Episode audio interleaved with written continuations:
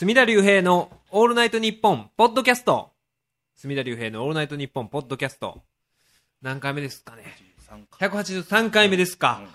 えー、2016年一発目ということで新年明けましておめで とうございます。もう2016年ですねこれね。もう僕ら1976年生まれですから。40になる年ということで、えーシルベスター・スタローンだけですね元気なんは。僕ら生まれた年にロッキーの最初の第1作目なんですよ、76年であれアメリカの建国200周年のシーンとか出てきて、1976年なんですよね。でまたまだ今回はクリードっていうあれでは戦ってなかったんですけど、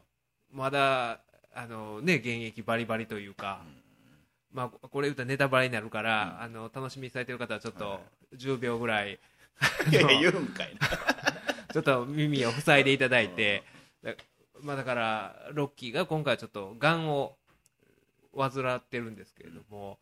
まあがん患者には見えない。そりゃそうやろ あの体でムッキムキのがん患者で、まあまあそ,、ねあまあ、それ以外にもすごい面白い映画なんで、うん。アポロのに隠し子がいたという設定で、でそれがまあロッキーのもとを訪れて、はいちょっと自分をコーチしてくれと、自分のお父さんのライバルであロッキーに頼むというところで、うまあまあまあ、指定というか友情というかっていう話ですよね。でロッキーもで今回のクリードもまあそうなんですけれどもあれってロッキーって改めてね僕一昨年ぐらいにもう一回見直したら、ほんまにねあの試合前にだからロッキーとかって言うたらまあ4回戦ボクサーが、まあチャンスを与えられてうん。世界チャンピオンとに挑戦するっていうところでそのねまあ言うたら人生のヒノキ舞台というか大舞台じゃない大舞台じゃないですか。それに向けて調整せなあかんのに改めて見直したらね周囲の人物がめっちゃ邪魔をするんですよ。なな。んかみあのみもともとあのうん。ミッキーですか、あの名コーチって言われてますけど、見放してたはずなんですよ、うん。やのにロッキーがねうんあのアポロとやるって決まったらなんか あのコーチするでみたいななんかそういうやり取りとかがあったりとかで俺を見放したくせにとかあるいはなんかあのエイドリアンのお兄さんのポーリーですか、ががなんかすねたり酔っ払ったりとか、みんな邪魔ばっかりするんですよね。で エイドリアンもデートしてほしそうにしてたりとか今回も結構みんなあの試合に集中できひんような状況を作ってましたよねあれ何なんですかね？あれそういうところもなんか踏襲してるような部分がありましてまあまあ楽しいお正月映画ではあったんですけれども。というのもねそのあれは2日ぐらいに行きましたかね？元旦に行ったかな？映画を見に。そのあの年末年始実家帰ってたんですけど、なんでしょう？その実家帰ったらあの年老いた両親と一緒にテレビ番組見ないといけないでしょ。はいはい。あれって的外れなこと言えるじゃないですか、ほんで年末年始ってお笑い番組とか歌番組とか多いじゃないですか、はいなんかもうもう聞きたくない副音声がね、えまあ、うちのおとんもっぱらおとんなんですけどひどいですよあの副音声は。そのもうだからまともに「紅白」とか見張りました。もう今年も見れなかったです。その副音声が邪魔すぎて。あのね「紅白」で赤組で、んあの椎名林檎いるじゃないですか、ははまあ、が出てくるやいなや、うちのおとんが、まあ、テレビ画面を見て、うん。誰や、椎名キリンって、いやめて。やめて。でリンゴとキリンって、そう、あの、なんか、似てない、漢字で見たら似てないでしょ？うん全然ちゃうでしょ？多分頭使った頭の中でキリン、あの、リンゴっていうのを、どう変化したの何や、椎名キリンってって。もうそれだけでもうなんかもう、嫌になるじゃないですか。もうなんやねんと。椎名キリンって。パパちゃんは許せるけど親父いや、は。自分の親父はね、やっぱりね、お父さん、そう、義理のお父さんとか、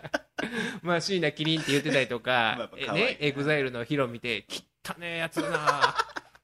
汚ねえ男だな、これ、え上戸彩の旦那って、きってな、汚いおおっさんだな、これ、汚い顔しやがってとか言ってた、まあなんか面白いなと思うんですけど。やっぱりね、あの一神道だと、もう椎名キリンって言われた時点でね、キリンってっていうね。別にええやないか優しくないいやもうそういうふうに思い出したらいろいろお笑い番組正月見ててももしハイヒール出てきたらねハイヒールキリンやとか言われたらどうしようっていうね。そういうカタカナ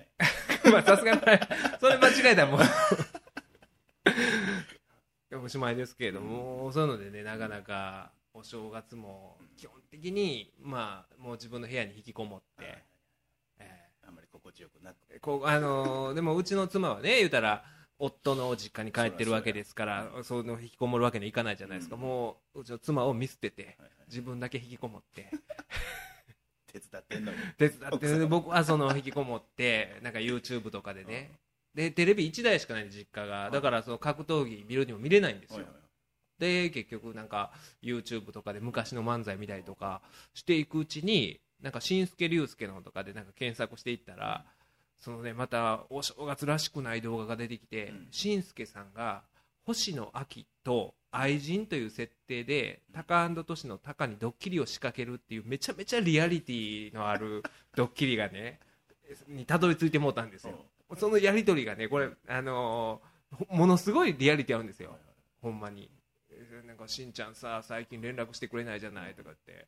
星野秋が言って。ででしんすけさんが「お前だから言って平気左近の時なあんな露骨な態度取ったら他の人にバレるやろ」とかっていうね。嫌なね。その正月らしくない。これ誰がどういう趣旨でこのドッキリをねやってるのかっていう。しんすけの番組やろなしんすけさんの。しんすけさんの番組なんでしょうね。でもそれってしんすけさん以外がその企画言えないでしょ。おそらくそのこんなえセリフでやってもらえませんかなんて言えないじゃないですかきっと。あの星野秋と愛人という設定で。っていうことはこれおもろいんちゃう？言うて周りのスタッフは多分え？めっちゃリアルやんってみたいな。いやほんまにどうかわかんないですけどそれを見る限りはもうリアルすぎるんですよ。まあまあありそうな感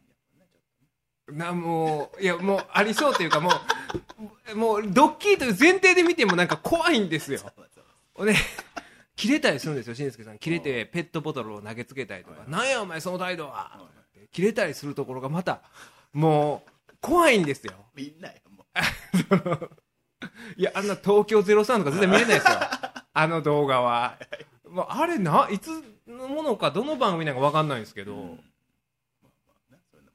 まあまあね。見んでええねんだから正月正月からね。ほんでまあうちの、ね、妻が、まあそのね、僕らの部屋に戻ってきた時に、でまあ、ずっとね一人置いてきぼりにしてで何してたのちょっとこの動画おもろいでとか何見てんの？ってね。腹立つです。それは怒られますよねその椎名キリン我慢してんのに。ハイヒールキリンも我慢してんのに。いやーなかなか正月はね。まあまあまあまあまあそういうのが多いじゃないですか。だからもう一番いいのはスポーツ番組とかねあのラグビーとか見てたらそんな変なことうん。言いようがないじゃないですか。おっさんの的外れな副音声を結構封印できる余地があるんでだから僕ああいうのがいいんですけどね。ラグビーとか駅伝とかそういうのあったらいいんですけどなんかずーっと言ってましたわおとんが。もう 誰やこれ。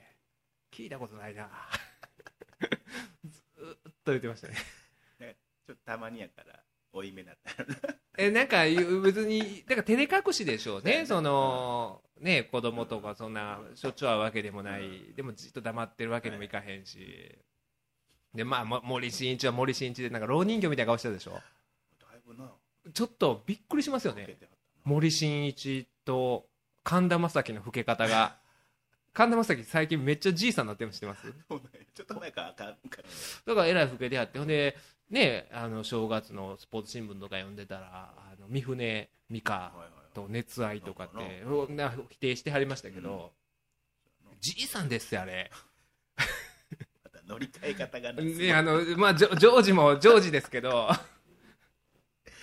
ないやね。まあどうどうなんですかね。まあねあんなんかすごい老けてるなって思うのがか神田正輝と。で森進一は老いと戦ったがゆえになんか着地点としてねほんまにあの 東京タワーに老人形の館とかあるじゃないですか。全然森進一がそのまま立ってても。まあまあそれはさて。ええねお父さんと一緒やと。でそうこういうこと言うようになるんでしょうね。だから自分もおそらくね。なんかもっと純粋でありたいですよねほんまに。だってその巨人師匠とかね、まあ、1月4日に毎年新年会あるんですけども、今年もねお邪魔して言うてはったんが「あの紅白紅白じゃないあけぼのの、うん。あけぼのとボブサップまたやってたじゃないですか、はい。あれを見て俺ボブサップボブサップちゃんはああけぼのに勝てると思うね。ほんまにそれあの真顔で言うてありましたね。今やったら勝てると思うね。わだからボブ・サップも多分勝てると思ってはるんでしょうねなんかほんまに。まあまあムキムキやから。もういや実際腕立てしてはりました。上半身裸なって腕立てを。だから純粋にそういうふうに見てはるんですけどももううちの音もずっとねもうでもだんだんまあそうなっていくんでしょうね。もうだからもう見んとこうと思って自分からもうそういうのをあのそもそも見んようにして、えーだからもうね今年も全然とほんま見てないですよ。年末年始の。うんまあそれが副音声が嫌やから。副音声が嫌やからほんで自分もいずれそうなるじゃないですか。副音嫌な副音声を言う。ほんまに。まあまあそれはさておき、えー年末年始ね、えーいろいろ事件がありましたけれども一番びっくりしたのはあれですよねあのキングオブコメディあこれちょっとびっくりしませんでした。ねえあのキングオブコメディの根が深いというか。まあだから今は容疑者っていうことです。起訴されてないですよねまだ。まあだよな。そんな経ってない。高橋さん。高橋さんというとあれかな。高橋容疑者になるんですかね、えー逮捕されたということで、まあ、女子生、でえーなんですか女子女子校ですか？どっか高校入ってあったんですよね、うん。高校に入って、えー制服を取ってたって。あれ？この雑誌でまあまあとりあえずあれですよね。だから、えー建造物侵入と窃盗いうことですか。で20年前から盗んでたということで二十歳ぐらいだから今44って書いてましたからね20年でしょ。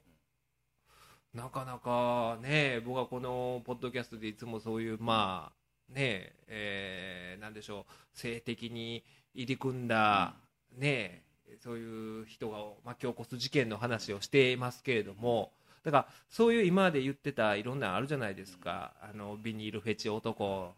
がね体中にビニールを巻いてた男とかなんかそれこそ、えーセーラー服着て、えーその下にあのスクール水着着て学校に侵入してプールで泳いでて 女子高生の気分を味わいたかったと夜ね。あの足利のどっか市内のどっかですよ、えー B 級ニュース界の足利事件と僕が呼んでる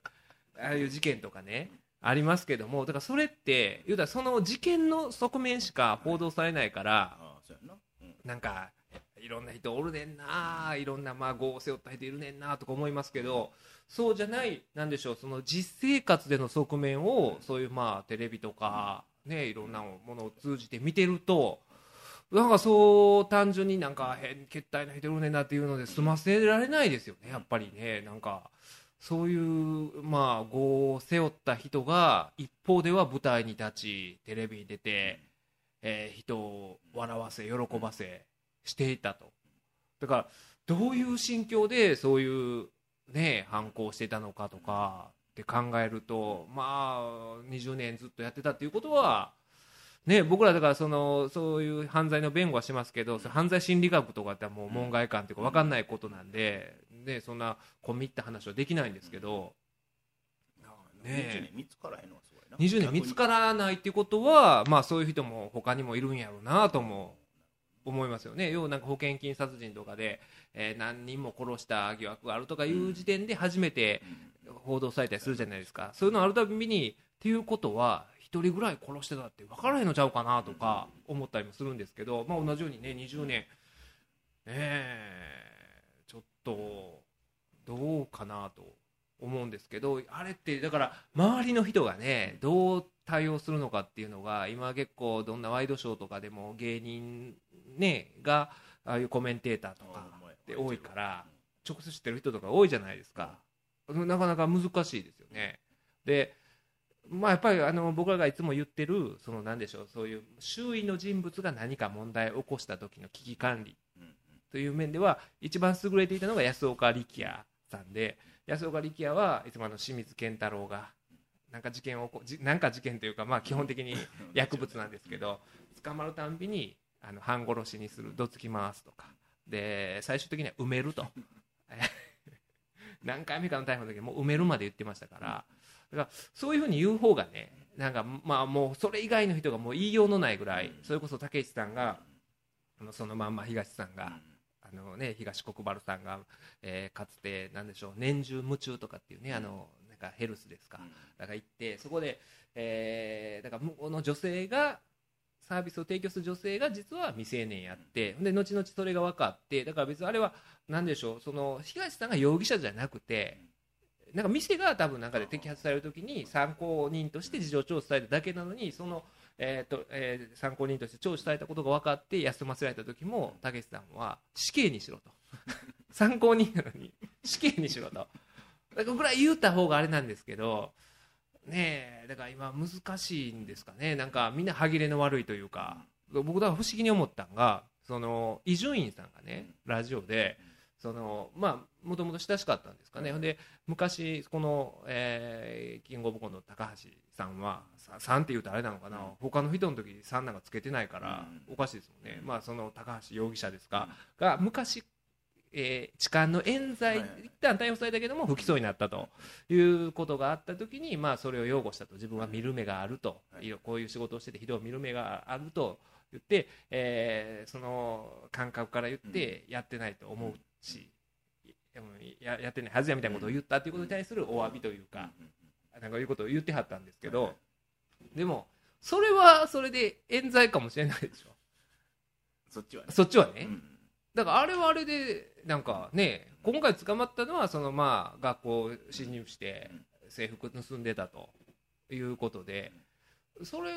そこまでねその時はそうかもしれないでしょら僕ら特にそういう考え方をししちゃう職業じゃないですか。いやそれはそうやけどこっちは証拠ないやんとか。まあでも一般的に受け止め方としてそういうこと事件を起こした時に過去にもあったってなったらいや過去もやっぱやってたんちゃうかって思うのは分かるんですけどああいう言い方はどうかなと思うんですけどね。でもまあなかなかね難しいんですかね。擁護するにも。大体そうなってるよなんか。普通のやつやとかええやつや。まあもともととかね。だからもうでもねほんまにややったこと自体犯罪っていうのは絶対許しがたいというか、まあ、被害者もいる犯罪なんで、まあダメなことですけどあの僕どっちかと思うんですよね。もう徹底的に擁護するか、うん。その、うん。もうボロクソに言うか。一番いいのはあの外面というか対外的にはボロクソに言いつつ本人との関係では徹底的に守るのが、僕は一番理想的な周囲の人の接し方ちゃうんかなと、両論兵器みたいなコメント多いな。なんかねやったこと悪いけやったどでも普通のやつやいや普通のやつやったっていうんじゃなくてもうボロクソ言っはい。て、どっちかうん、だからその安岡力也さんも埋めるって言ってましたけどマスコミにはねほんまに埋めてないでしょ。実際今埋まってないじゃないですか。埋めたら捕まるから 埋めた埋めたでね。もう埋めてなかったと思うんですよね。うん、だから半殺しもしてなかったと思うんでだからそういうのがねやっぱりでもその人前に出る仕事っていうのはそれこそ今コンプライアンスがどうとかでだからなんかちゃんと言えないっていうこともあるかもしれないんですけど僕らまあその辺自由な仕事というかそれこそその事件で関係した、えーまあ覚醒剤中毒はないと思いますけど、そういう人からでもねお歳暮が届いたりとか、ね、年賀状来たりとか全然するじゃないですか。それも全然平気で別に僕もそのまま付き合いするじゃないですか。だからねそれが別にな何にも言われないでいいうん職業で。やななんでもありやな何でもありなんですよ。その辺は。だからねその暴力団とねどうのこうのってダメですけど僕ら国選事件とかって今ねお金ないヤクザって多いじゃないですか。暴力団の人もいますからね国選事件とかだったら全然。だからほんまにねだからそういう意味では僕らねああのはそんな言えるスタンスの職業やからからね他ああいう芸能人っていう人は厳しいのかもしれないですけどでも仮にねその僕もしかしてあの辻村先生がそのこの20年ぐらいねあの女性の制服を盗んでたとするじゃないですか。僕は知らずにそういう心の闇を抱えてらっしゃってね。っていうのがもし分かったとしてもこの関係性別に崩れないと思うんですよ。もそれはわかるわうそんな突然手の裏返さとるなほんで。いやだからそうでしょだからそう手のひら返さんでいいと思うし別にもうねあの僕の友達のねあのあいるじゃないですか、うん。その高校の友達のあの歯医者のあいつとか、ね、あいつがもしそうやったとして今まで30年近く付き合ってて、そいつが実はなんかこんな犯罪してましたとか言っててもまあ普通に付き合うと思うんですよね。アホか言いながらね。アホかとは言いますけどね全然だから付き合ったらいいと思うんですよね、一生付き合ったらそれは。思わへんな。思わないです違かういや違うところにが友達やからな。別になんか犯罪しようがないし。いやだからそれってね、ほんまにだからあの両立するんですよね、いい部分と、だからなんかね、あのーこういう芸能人の時やから擁護するわけじゃないんですけど、だから、だからどの犯罪でもそうやと思うんですよ、だからビニールフェチ男にしても、実は身の回りし周りの周辺の人物は、ね、いやこんなことする人は思ってなかったっていうのが、思ってなかったっていうのが、まあ、実際のところで、だって普段から、こいつはビニールフェチやって認識されてる職場で 認識されてる男なんていないじゃないですか。体にビニール巻いて仕事できないでしょさすがに。でちゃんとしたあの普段のお昼の顔があってっていうわけなんですね。ほとんどの犯罪者っていうのはだからそういう意味でもし仮に自分の知り合いがそうやったとしても、まあ、僕は多分付き合いを変えないだろうし。弱さが原因のやつはいいけどな。殺人とかな。いやまあそうなんですよ。だからさそのあれの種類によると思いますよ。犯罪の種類にはよると思うんですけどまあだから窃盗もあかんというあかんでしょうけれども。根本はなんかついつい弱くなってやってもまあだからそのねそれは病気と言っていいのかどうかわかんないんですけど。ねえまあでもねずっとその周りの人物は手を差し伸べるという方向でいいと思うんですけどね。でもねまあ建前かもしれないですけどほんまに外面は厳しく本人に対してはずっと支えてあげるのがいいんちゃうかなという思うんですが。ほんでその中でね僕が思うのがあの去年から話してる悪友ですよ、はい悪友が素晴らしいっていう話をしてましたけれどもそれはそもそも私があの悪友にはまったのはこの西崎義信の狂気宇宙戦艦ヤマトを作った男っていうこの講談社から出てるこのね、えー宇宙戦艦ヤマトのプロデューサーの西崎義信についてのまあ評伝というか本をまあ読んでる中でこの西崎さんっていうのはヤマトを当ててまあ大富豪になったんですけれどもなかなかそのずっと、えーそのヒット続けし続けるのが難しくてでそうなってきたらだんだんいろいろ悩み出したのかなんかまあそういう薬物とかにも手を出しで覚醒剤で捕まってで、えー保釈されてる最中にまた覚醒剤に手を出しかつその銃刀法違反でその銃刀法違反っていうのも、まあ、ちょっと拳銃一丁持ってるとかじゃなくて、えーグレネードランチャー敵弾発射機付きの自動小銃 M16 丁が2丁とグレネード弾30発銃弾1800発オーストリア製の自動拳銃自動拳銃グロック、えーナイえー、19で言うんですかね。と銃弾128発。ちなみにグレードランチャーとは手榴弾状の弾を150メートルから400メートルほど先まで飛ばす能力を持つ極めて殺傷力の高い武器であると。これをマンションに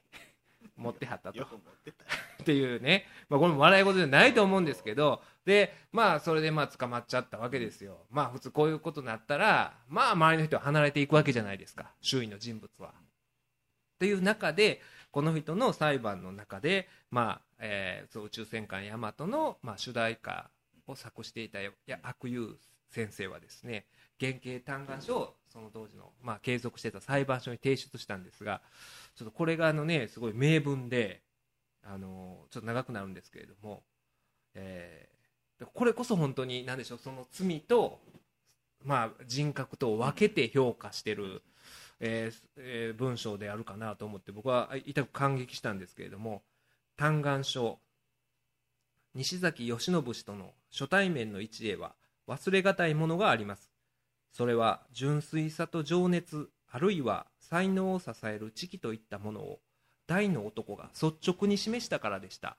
西崎氏がプロデューサーとして華々しく活躍する直前のことで私にとっては名前さえも知らなかった未知の人でもありましたが半ば呆然とし半ば象形憧れの象形の念さえ抱いたことを覚えております。テレビアニメーションとして宇宙戦艦ヤマトがスタートするときにテーマソングの作詞の依頼に詩が私のオフィスを訪れその作品の精神を伝えんと懸命に語った時のことです。テレビ版宇宙戦艦ヤマトの第1話 SOS 地球よみがえれ宇宙戦艦ヤマトが放映されたのが昭和49年10月6日となっていますからその初対面の場があったのはおそらく半年ばかり以前のことと思われます。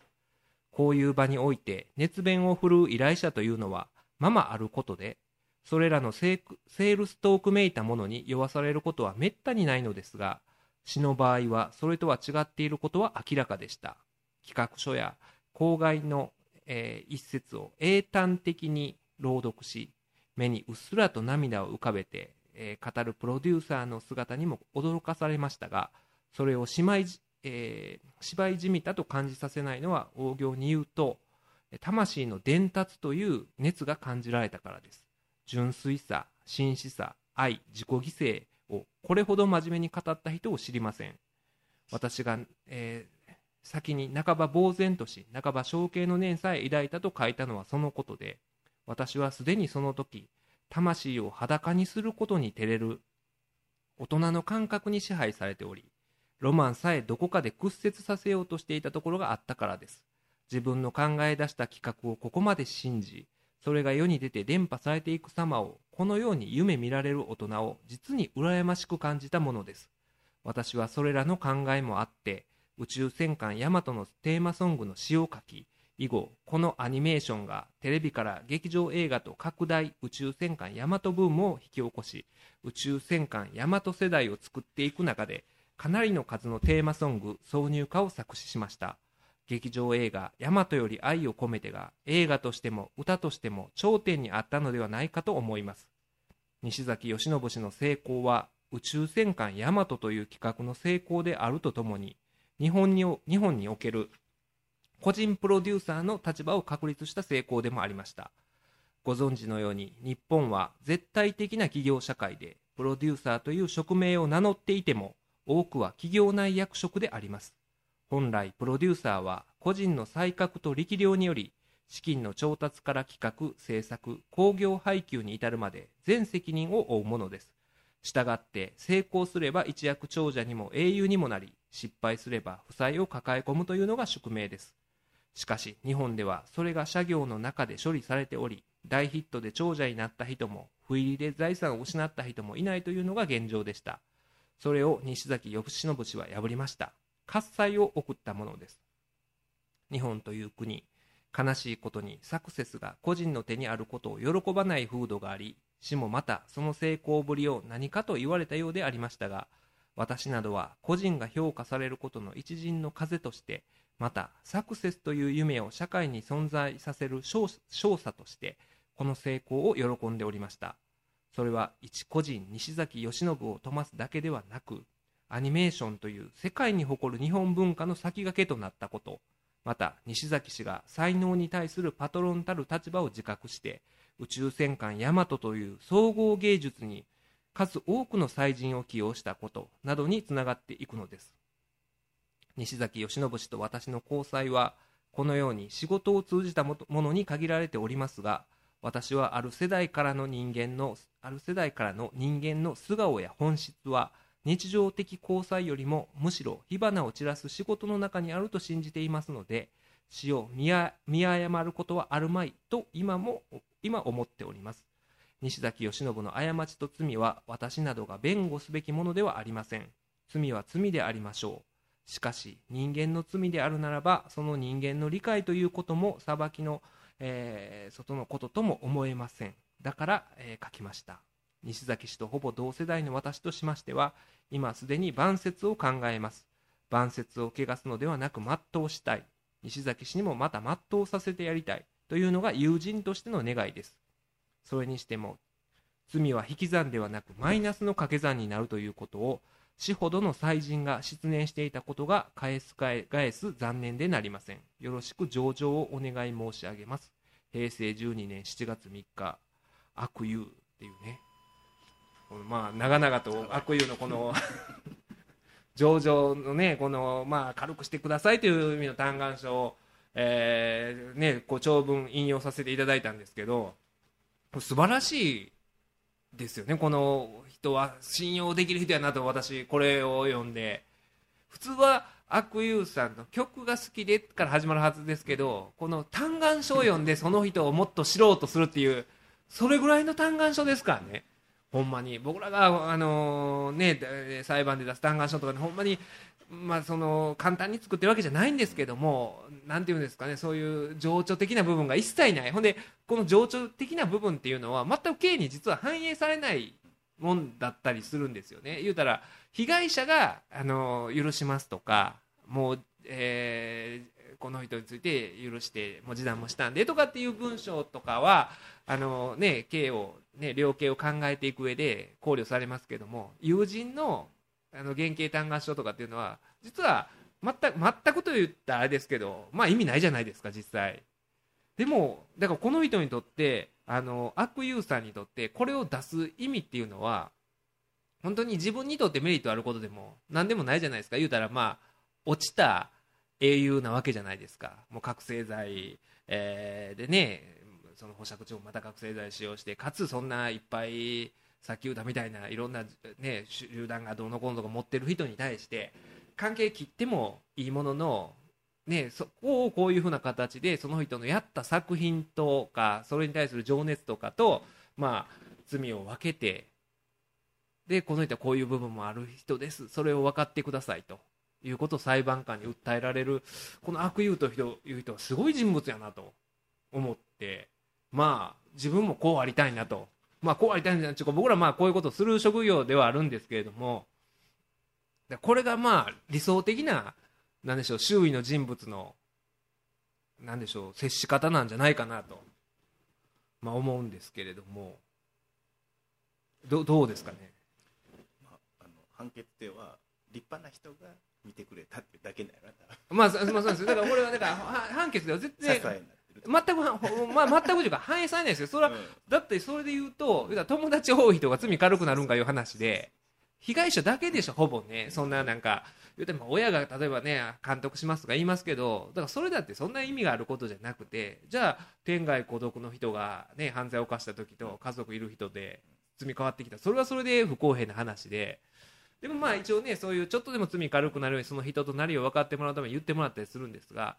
その中でこんだけなんていうかあの本意気というかねこういう文章をもうねあの前も言いましたけど明らかにこれ本人が書いてる本人の言葉でしかない文章じゃないですか。だからこういう接し方をされるっていうのはあのこうあるべきかなと。まあ、本人のためにはなるよな。そうですよ。結局だからね、僕、本人のために何が一番になるって、だからそのけあの性犯罪とかでよく言われる、まあ、覚醒剤とかでもそうですけど、まあ、これ一種の病気や依存症や、だから病気が治らへん、治療が必要やとかって言ったときに、治療したらどの程度治るのかとか、そのその病気っていうのが、まあ、どういう傾向なんかとかね、いまいち分かんないんですけど、ほんまにこういう周りの人物が、例えばこういう対応をしたら、その人を裏切らんとこうという、なんでしょう、拘束、自分に対する心理的拘束っていうのが、かなりそれは大きいと思うんですよね。そのそえ本件裁判におけるその上場のこのなんでしょう嘆願書とか原型嘆願書とかの意味はないんですけれどもその人が再犯を犯すかどうかっていうところではそれってすごい重要なことになるんちゃうかなと。でこの西崎さんはすごい喜んでたらしいんですよね、うん、悪友ほどの人がこんなことを自分のために変えてくれたと。いうことで、まあまあまあ。でもね一方で僕はまあ今言ったようなことが理想だとは思うんですけれどもあのねこんな人もいるんですよ。これバトルニュースっていう、まあ、ネットニュースからの引用になるんですがアントニオ猪木がですねあの12月31日に両国国技館で猪木ゲノムフェデレーションっていう、まあまあ、プロレスと総合格闘技がごっちゃみたいにした団体を今やってるんですよ、猪木が。それを大晦日にやってるんですけども IGF 猪木ゲノムフェデレーションっていうのででここで出てきていろいろなんかパフォーマンスするじゃないですか、アントニオ猪木がね。で、えーまあ、前半戦が終了したところで真っ白な袴姿でアントニオ猪木が登場で猪木がえー、人前では政治と女の話はしない。と宣言すると、まあの政治家なんで人前で政治の話はしないと。まずいと思うんですけど。参議院でしょあの人。人前では政治と女の話はしないと宣言すると。テーブルの上に置かれてあった金粉が振りかけられた米。金粉が振りかけられた米を見てこれ金米って言うんだろさらにその横に置かれたリュックの中を開けながらおいおい制服が入ってんじゃないだろうな。とアントン・ジョークを炸裂。そして巨大な色紙に金金に込めて金込めと書いて相方の今野君って言ったっけ？まあ人生いろいろあるからな。と相方の不祥事でコンビ解散に見舞われた元キングオブコメディのがこの今野さんにエールを送ってから来年もいい年でありますように。123ダー！と景気よく拳を突き上げた。とこれは これ何なんですかと。関係性が分からない。いや関係性ないと思いますよ。ないでしょ。金庫目とあアントニオ猪木は。関係性はノリをした。いやこれだからねい猪木がこれは誰のアイデアなのかっていうのがそもそもね。自分やこの自分で考えたんですかろ。ねスタッフが スタッフこんなこと言わやらせないですよね。こんなちょっと猪木さんちょっとこれでって今回は金庫目でいきましょうって多分スタッフ言わないんで、だから猪木が言い出したら止めれないじゃないですか、うん。猪木の団体なんで、これはなほんまになんか何の愛情 知らないでしょ。殿をいさめなが 何言うてまんねんと。んほんでこれはひどいもう単なるあの茶化してるとしか面白くもない面白くもないし金に米と書いて今年の漢字金に米って書いてあるらしいです。よ何をやっとるんやと。俺はまあでもねあれこういうなんか事件とか起こったらよその漫才とかで、そのちょっとなんですかねえー風刺のネタしますよみたいな感じでちょろっと名前だけ言ったりとかあああいうの僕ずっこいなとか思うんですよねタブーネタって名前だけちょっと触れるだけでみたいななんかあのなんか品川庄司がライブで触れたとかね。危ない危ない。危ない危ないみたいな。その危なくもなんともなくてね。工夫がなくて。ねえ、まあ、この工夫は猪木の工夫はあの悪い方向に間違った方向に行ってると思うんですけどあれ嫌なんですね。ちょっと名前触れてなんかそこにかするようなことを言って、危険なことを言ってるとか。そんな全然あれじゃなくて。ねえで相手選んでるじゃないですか、であのそれこそこの金庫目のこの、えー高橋容疑者の場合はもうなんかキングオブコメディのブサイクな方逮捕みたいなね。うんテレビのなんかニュース番組のテロップではい流れてるのがな。んか僕その見ましたわ。ツイッターかなんかそういうの誰か撮ってあげてんの。をそれもひどくないですか？それじゃあスマップの時したかという話じゃないですか。そのしんすけさんの時したかと知ってないじゃないですか。なんかそういうキングオブコメディだったらみたいなね、まあ、若手というか中堅のお笑い芸人やったらみたいなね。なんかそういうのってなんか嫌やなと。猪木ってそういうの一切なくこれ面白いんじゃねえかこの野郎みたいなね。まあピュアやな。猪木はピュアにそういう何もなしに そういう意味ではや。ってると思うんですよ。はい。これもしかしてこれこれが例えばあのね誰でした？く草薙君の事件の直後でもやると思うんですよ。まあまあやってきて。何も恐れない。何も恐れずに ええ。やると思うんで。猪木はいいと思うんですけどこれはね。でその格闘技の見に来てる客とちょっと違うじゃないですか客層がきっと、うんうん。そのそんなに別にキングオブコメディに関心がなかったりとか、で結構これってその猪木ゲノムフェデレーションってその猪木のまあスポンサー筋の社長とかが多いらしいんです。客層として。その人がチケット配った人みたいなうん。招待券とかが。その人からしたら何言うてんねや猪木さんと。うん。全くなんかわけのわからんなんかえーこれやと思うんですけどこの流れも悪いですよね。このこの話をした後にまあ来年もいい年でありますようにって。そのええ話してないじゃないですか。前提として前段で。つながりが悪いですよねこれね。ほんまにねあの池野メダカ師匠の50周年の時にメダカ師匠が、えーゲストのね一茶さんを舞台に呼んでまあ、えー一茶君とは、えーお好み焼き屋の、えーおかるにまあよう行くんですけども、えー最近は中国人の観光客が多くて行ってもいっぱいで入れないこともあります。それでは歌っていただきましょう みたいな。つながり悪いやろっていう。それに続くつながりの悪さですねこの猪木の。来年もいい年になりますように。っていうまあ悪言うとえらい違いですよね。猪木は。まあまあまあまあ。それはさておき。まあいろんな事件があるなという意味では結構ねあのメールでいろいろ皆さん送っていただいてるんですけどこんないろんな B 級事件ありましたとかって言ってくれてて、えー、この事件に触れてなかったんで、はい、えー、こちらですね。これも去年の年末12月25日に起こった事件なんですが、えー、毎日新聞からの引用になるんですけれども見出しがですね着る服ないから仕方ない全裸の男逮捕ということで早朝の路上を全裸で歩いていたとして京都府警山科署は23日京都市伏見伏見区の無職の男41歳を公然わいせつの容疑で現行犯逮捕した。容疑を認める一方着る服がないので仕方ないじゃないかと釈明しているという。容疑は12月23日の午前5時35分ごろ伏見区の路上で不特定多数に対し全裸状態で下半身を露出したとされる。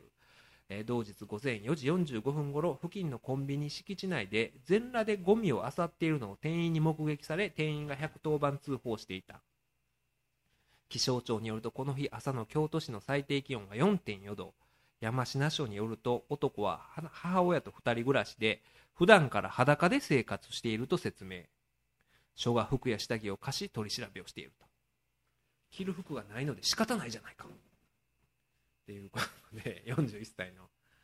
これねさっきもあの辻村さんの話なんですけどあのみんなこれねあの不合理な弁解やと、えー、言うと思うんですけど仮にこれが本当やったらどうなるのかなっていうことをちょっと議論をしてたんですが着る服がないので仕方ないじゃないかまあまあこれはあんまり今までにないこのねあの公然わいせつとかって結構いろんなあの供述がなされる事件ではあるんですよね。えー、例えばこれは前もありましたねこういう公然わいせつの、えー、言い訳として変わった例では例えばこれは2013年の日刊スポーツの記事なんですがウインナー売り場でウインナー露出。これもありましたね。スーパーの店内でウインナー売り場でウインナーを露出していた男がいて、まあ、この容疑者は陰部は出したことは認めるが見せるつもりはなかったという容疑を否認していると。で、えー、これはだからどういう意味なのかなっていうのででこれ同じ事件をトースポも報道してましてトースポはこれね姉妹忘れ説と、えー、もう一個唱えてましたね。あギリギリ露出マニア説を併記してしまだからあのトイレに行ってまあおしっこしたけれども、しまい忘れてただけちゃうかと酔っ払っていてと。で、えー、ギリギリ露出マニア説はこれはあのそういう見えるか見えへんかみたいな状態でコート着てたらしいんですけども、はい、それを楽しむ癖じゃないのかというようなことでだから姉妹忘れ説に立脚した場合はだから自分が出してるという意思すらないわけですからこれはもう公然わいせつの故意ですよね。犯罪を犯す意思がないということになろうかなと思うんですが一方ですねあのこういうのもありましたね、えー、これは2011年1月19日のスポーツ報知の記事記事なんですが自分の不甲斐なさに腹立て新幹線で全裸という。この人言葉通りこの言葉通りですね。時期通りですけれども。これはあの32歳の、えー、男がですね無職の男性がこれねあの新幹線のデッキで全裸になったんですよね JR 盛岡駅に停車中の東北新幹線のデッキで全裸になった、えー、男がいたんですけれどもこの人はあの帰省するとこやったんですよね、えー、福島県の郡山から山形に帰省する予定だったけれども乗り間違えて、えーで自分の不甲斐なさにその新幹線乗り換えなあかんのに乗り間違えて、えー、違う新幹線乗ってしまったんですよね。で不甲斐なさ32歳にもなってということで腹立たしく思ったとでまあ自分が着ている服は親が買ったものだから捨てないとその服を捨てないといつまでも自立ができないと。32歳で無職ですか。らということで、えー、この人は裸一貫やり直そうと決意して本当にあの、まあ、慣用句をそのまま 時期通り言葉の時期通りじゃない言葉の意味と離れて、はい、もう文字通り実行して裸一貫やり直そうと裸になって公然わいせつ逮捕されたと自分の不甲斐なさに腹を立って、えー脱ぎましたと。これも犯罪の成立に何ら影響を与えないんですよね。分かった上でやってますから。これはあの単なる動機ですよね。単なる、まあ、犯罪に至る動機であって仮にそうだったとしても犯罪の成否に影響を与えないと。いう中で今回のこの着る服ないから仕方ない。っていうのはこれ、まあ、なかなか難しいなと。いう話を先ほどしてまして。本当に全く着る服がなくて家に一着も服がないという状況で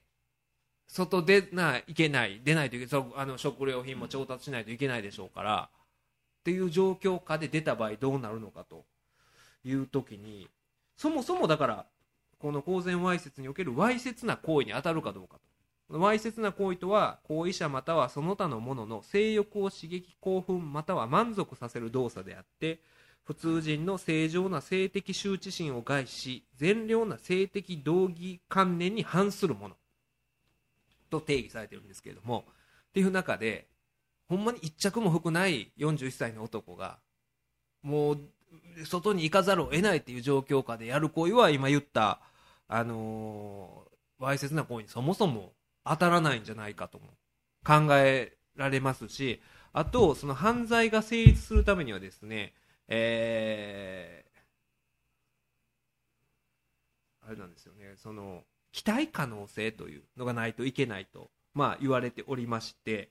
これはですねまあ、たとえ、まあ、責任能力ですよね、その要は心神喪失とか心神耗弱とかっていうのが問題になることがあるあるんですけれども、そういう責任能力があって、かつ、まあ、行為とかが認めれる認められる場合であっても、まあ、行為当時の具体的状況のもとにおいては、その行為者に違法行為を避けて、適法行為に出ることを全く期待することができないという場合もありえないではないと、まあ、ある教科書には書いてあるんで、でそういう場合は、まあ、非難することができないと。期待可能性がない。適法行為に出る期待可能性がない。まあ、服一着もない人が公然わいせつに出ない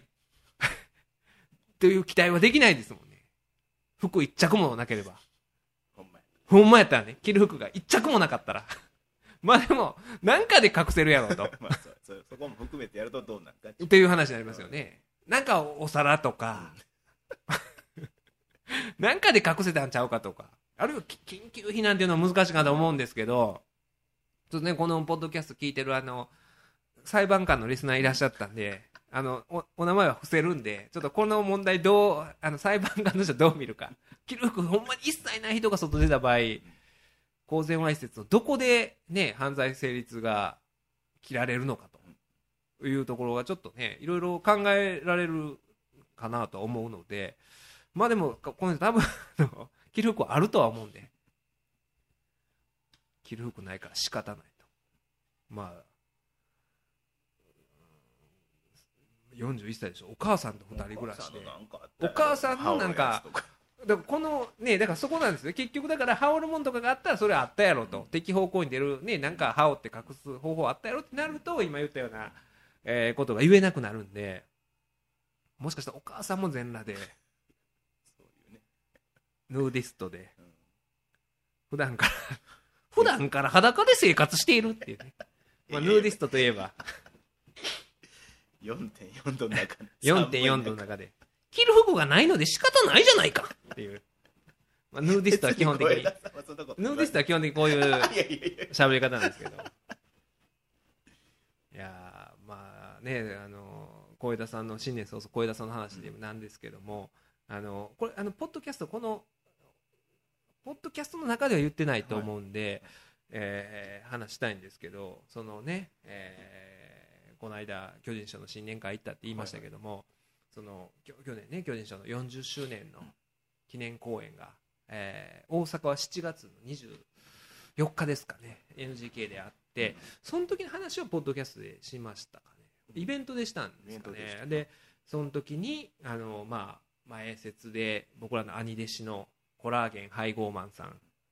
ですねがまあいらっしゃって、え東京から、えね、今わー本舗で芸人されてるんで東京からいらっしゃって NGK で前説をしてはったんですけどでその時にまああのね言うたら前説なわけですよ役割は。前説なんですけれどもそのまあコラーゲン配合マンさんのネタっていうのはご存知の方は、えー、分かると思うんですけれどもまあ前説的なネタじゃないというか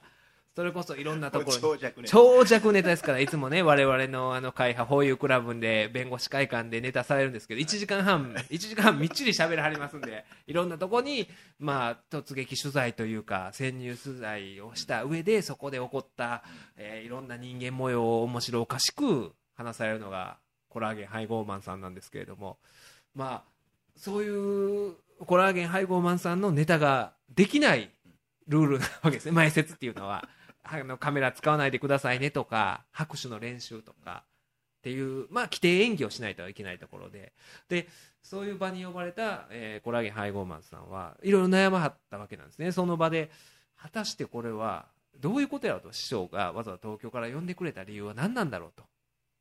なまあ前説っていう役割ではあるんだけれどもこれはまあ吉本もともと吉本にいらっしゃったわけで吉本を離れて東京出てでまあ独自のまあ芸風で、えーもうね熱狂的なファンがいらっしゃるわけですよ。でそうなったお前の今の姿を見せろという意図もどこかにあるんじゃなかろうかというふうにコラゲンさん自身も思ってだから巨人賞は細かいことは言わないんですよ。前説やってくれとしか言ってないんで。だからどっかでまあ全てが全てそう長尺ネタではないのでどっかで自分のネタも入れようかなと思う反面これ前せあの前説でかつまあ阪神・巨人の師匠のまあお客さんやと。その前でね言うたらまあそのねコラーゲン配合マさん見に来てるお客さんじゃないところでまあほんでちょっとテイストも違うじゃないですか。お客さんのお客層とかも、えーその中で果たしてやっていいんだろうかということですごい悩んでらっしゃって。でまあ前説の前とかでも僕とかもあのまあ後輩弟弟子に当たるんですけども相談されててどう思うと。俺のネタしてええかなと。まあどうですかねと。まあ前説でうーんどうなんですかねという。でもでまあおじさんとしてはもうあのしない方向やったんですよしない方向やけどそれでいいよなと。裏付けを。裏付けを 欲しい感じやったんですよ。ここは言うたらそういう場所やないと。だからそその説明をする中でね前説の規定演技の中でちょっと自分の味を出すぐらいで自分のネタっていうのはやるべきんだよないなと思ってはるなと思ったんでまあ前説ですからね。でも全然それでいいんじゃないですかと、えーいう話をして。でまあ上がられて前説をされて。でまあ盛り上げて、えー戻ってこられたんですけれども。でその後にまあ本番が始まって巨人師匠阪神師匠がバーって出ていった時。に巨人師匠が、まあ、第一声で。で森谷さんがその前説の時に自分はオール巨人の弟子で東京から来たコラーゲン配合マンですみたいなことを言うてはったもんだから、まあ、巨人師匠が出て行ってすぐに「いやごめんね弟子が滑って」っていうところ入っていかはったんですよ。でそれを聞いた森谷さんが舞台袖で「どういうことや」と「俺は滑ってたんか」と「隅田滑ってたか俺は」と。悩み出さはりましていや全然そんなことないですよとあの盛り上がってたと思いますよと。だから、あのー実際そんなにその師匠のこと言うのはあれなあれですけど そこでそんなにわーってならなかったんですよ。あごめんね弟子が滑ってところで。ということはおじさんがもし滑ってたらその落差で受けるじゃないですかもっと。その受けそんなにあの受けてなかったと。いうことはフリーお兄さんが滑ってるのがフリーになるわけでそれが聞いてなかったということは滑ってなかったっていうことですよ。って言うたら。もう一回やってくれと。いやだから もし受けてたら もし滑ってたらもっとっていうような話をずっとねやってそうやんなそうやんなっていうような話をしてでその中であの言いながら、まあ、舞台本番ではまた吉本新喜劇の今別府さんがあの ペーペーペーっていうね乳首触られたペーっていうのをもうフルバージョンで。えーね、阪神・巨人の40周年であるにもかかわらずまたあの、ね えーメダカさんの時の50周年と同じく全くショートバージョンじゃないフルバージョンをな内場さんと一緒にされててペー ペーペーって言ってまあそれもその普段の新喜劇ほどはまあ受けないわけですよ。阪神・巨人の客ですから、っていう状況ででそれを横目で見ながら今別府さんそうでしょと自分のネタやったらああいう感じになるじゃないですかって。そそうやなそうやなそうやんな俺のやったらあかんかったやんなみたいなことをずっとやりの。で、えー実はねっていう話をして。でその時に、あのーまあその森谷さんが前説をしてる時に、まあ、舞台袖でモニターで巨人師匠はそれをまあご覧になられてたんですけれどもそれを見ながらあの、まあ、吉本の関係者とかがいっぱいいるわけですよ、芸人さんとかがいる中で、まあ、そう普通の前説を、まあ、規定演技を着実にこなしてる、まあ、森田兄さんを見ながらいや森田な吉本辞めてから東京行って今めちゃめちゃ腕上げてなライブとか行ったらほんますごいでめちゃめちゃおもろなっとんねんみたいなことを言うてはったんですよ。でずっとねそればっかり歌ったんですよ。ほんまおもろいからみんなライブ行ってあげてみたいなことを優しいなって思ってて。でそのことも言ったんですよ。実はねお兄さん出てる時に舞台袖で師匠は何て言ってたと思いますと。実はその周りの人にみんなにこいつすごいねんで今こいつがやっとるこのネタは言ってあの漫談は大したもんやみたいなことをね普通あんまり師匠が弟子を褒めるっていうのは身内のことなんでしないじゃないですか。やのにそういうことをずっと実は舞台袖で言ってておっしゃっててっていう話をしたらまたもう一回言って。何遍も言いましたね。何遍も言うてでまた途中の休憩の前にあの終わって中説があってその時もその前にももう一回さっきの話してって言われて巨人師匠はお兄さんがやってる時に舞台袖でっていうことね。やって セミナーみたいな。それを言ってから勢いつけてがパッと言って。ほんでまあそれもでまたその時もちょっと中説の時はネタ したしてせん方がええよなって、まあ、やっぱりせん方がいいんちゃいます？みたいな、ペーペーみたいな感じになったらね、みたいな話をして、まあ、結局されなかったんですよ。着実にこなして、その中に自分の味を入れながら、みたいな感じで。でまあそれでまあもうね、えー、その公演自体はもう3時間か4時間近くあったロングランのあれでまあ盛り上がってで終わったんですけれども。でまあ、森谷さんとしてはずっとそのこまあ、これでよかったんかなって言うてはるんでいやよかったと思いますよっていうことをずっと言ってて。もうでまだ舞台袖の話をして、ね、師匠こんな言ってましたよみたいな話をね また言うてってことずっとこううちさんのマイナスいやいやいやだからそんだけすごいということですよその普段のね。ほんでそういうことをずっとまあ繰り返して、えー、打ち上げ会場でもそういう話をしてたですよ。ほんでまあ打ち上げ会場でいろんなまあ吉本のねその時ゲストで来てた芸人さんとか社員の人とかまあね弟子とかあの両親のご家族であるとかがでまあ打ち上げをしててでまあひとしきり盛り上がったところであのだから巨人師匠がねそう森田兄さんにまあコラゲハイゴーマンさんに森田ネタやってくれと指名して言わはったんですよ。それは実はだから、あのー、まあ、森田兄さん、コラゲ配合松同じことを多分師匠も思ってらっしゃったんでしょう、うん、これ、まあ前説に読んだけれども、まあ、ここはなかなか森田の、ね、持ち味を出す出せるところじゃないかもしれないしっていうところで、ね、多分その意図を、巨人書には全然言ってないですよ、そんなことをあの森田兄さんは、コラゲンさんは。言ってないんですけど、多分それを感じ取ったのか、そういう関係者がいるところの打ち上げ会場で、ネタをやってくれというわけですよ。あのネタやってくれと。しかももうネタのない紙まで指定してで。あの爪楊枝で隠すあの爪楊枝隠すあのネタやってくれと。これもうあのオチまで言うてるんですよ爪楊枝の あれ爪楊枝のあれやってくれ。隠してあれやってくれ。これこれ実はそのそのオチになるんですけれども、そうっていうのはどんな話かと言いますとまあこれ滑らない話で、コラーゲンさんがやったネタでヌーディスト、まあ裸になる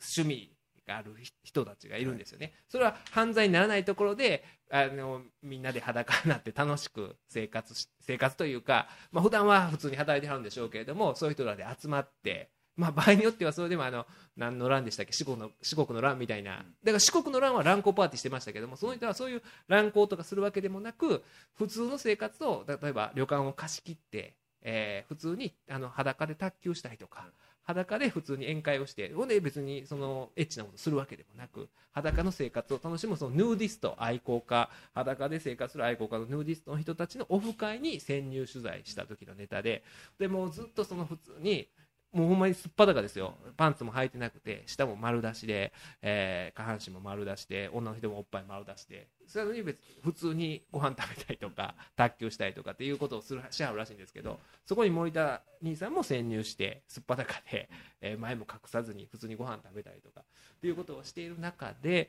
まあねその食事会があって宴会があって別に変なことをするわけでもなく普通にもう話して盛り上がってでも裸というそのなんかなんていうんですかねシュールなシチュエーションをみんなで楽しむっていうような下丸出しでっていう状況であるその、えヌーディストの人が、えーまあ、下丸出しやのにその時にちょっと歯に、えーなんか挟まったみたいに ご飯食べててね。でその時に爪楊枝を取り出して、えー爪楊枝でこの歯をね歯の間をシーシーする時に爪楊枝にこの前に手で爪楊枝このね口元を手で覆って爪楊枝でシーシーするのを隠したと。どこ隠しとんねんと。下下丸出しやのにどこ隠しとんねん口元隠してっていうなんか人間のなんなんかそのなんていうんですかねそういう、えーなんとも言えん面白みというかおかしみを描写したネタがあるんですけれども。でまあヌーディストのネタって言ったらいいんですけど師匠はあの爪楊枝の爪楊枝隠してあれやって。自分もうち言うてるなと思ってたんですけどその時に僕が一番ドキドキしたのは、えーさっき言ったみたいにその時のゲストもその宴会打ち上げには行っていらっしゃったんですよ。そこに実は、えーあのヌーディストがいらっしゃいまして、えーこのポッドキャストでおなじみのあのヌーディストが僕の隣の席にいらっしゃいまして。で僕はそれその爪楊枝隠すこのネタも知ってますからヌーディストのネタいうことも知ってるしオチも知ってるしほんで隣にあの最大のヌーディスト 吉本の誇るなんか載せちゃう史上最高のヌーディスト。なんかヌーディストとか上にちょっとねあのプリンを羽織った。プリンを羽織ってはったんですけどであのこの着る服ないか仕方ないの。この人もプリンをねちょっとプリンを羽織ったらまあなんともならないんですけどいたんですよ。プティングテリトルブランチことはい小枝さんがいらっしゃいまして。これはやばいぞと。僕もドキドキ。去年一番ドキドキしたのそれでしたね怒でるかもし怒るかもしれないしほんまに。どういうことやねん。何？ヌーディスト？誰がヌーディストやねん。ってなったらね打ち上げの場ですよ。40周年の打ち上げの場がぶち壊しじゃないですかこれはまずいぞやばいぞどうしようどうしようって思ったんですけどそこでもうネタ始まっちゃってるんですよ。森田さんとしてもその今まで抑えられた、ね、やりたいのにやられへんっていう感情があったところで、えー師匠が森田やネタやってくれやってここやってもう話し始めてるんですよ。実はそういうヌーディストの集まりがありましてでもうそこでちょっとヌーディストはとは僕ヌーディストの隣にいる僕が言うわけにはいかないじゃないですか。で話はどんどん進んでいって。で最終的にそのねもう下丸出しでご飯食べてる時に、えーなんかお肉がお肉が挟まって爪楊枝でしした時にこの口元を隠してどこ隠しとんねんどかドカーンってなってるのに周りはみんなドカーンハハハってなった時に僕だけもうドキドキして なんかもう挙動不審やったと思いますよ。キョロキョロキョロキョロして。で僕の隣のヌーディストは最初黙ってたんですよ。あこれはやばいと。で巨人師匠と同期なんですけどちょっと先輩なんですよ。だからもしかしたら「巨人これどういうことやねん! 」なったらどうしよう思ってうわっ！てその一瞬の静寂の時ドキッてしたんですけども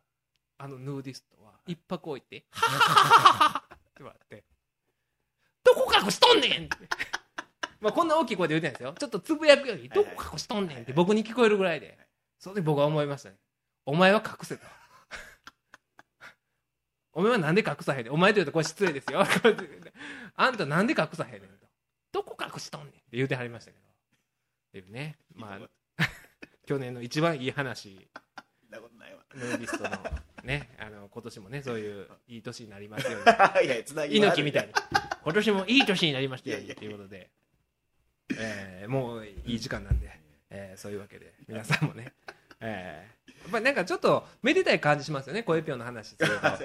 なんかなんか正月らしいというかカラッと。なんかいやらしさがないですもんね。いやらしいよ。いやらしいです。話としては話としてはいやらしいですけどなんかカラッとした感じになりますんで、えー皆さんねあのリスナーの皆さんにもいいことがあります。まあねいろんなことあると思うんですけどいいこと、えーしんどいことあるかと思うんですがね、えーなんとか、えーね、お互いに乗り切っていきましょうということで、えー弁護士アットマークオールナイトニッポンドットコムでいろいろねメール送っていただいたんですけども、あのーちょっと今回紹介することもできませんでして、ねえーしかもその畠山君にね、あのーまあちょっと早くメール送ってみたいなことをねせかしながら取り上げないっていうね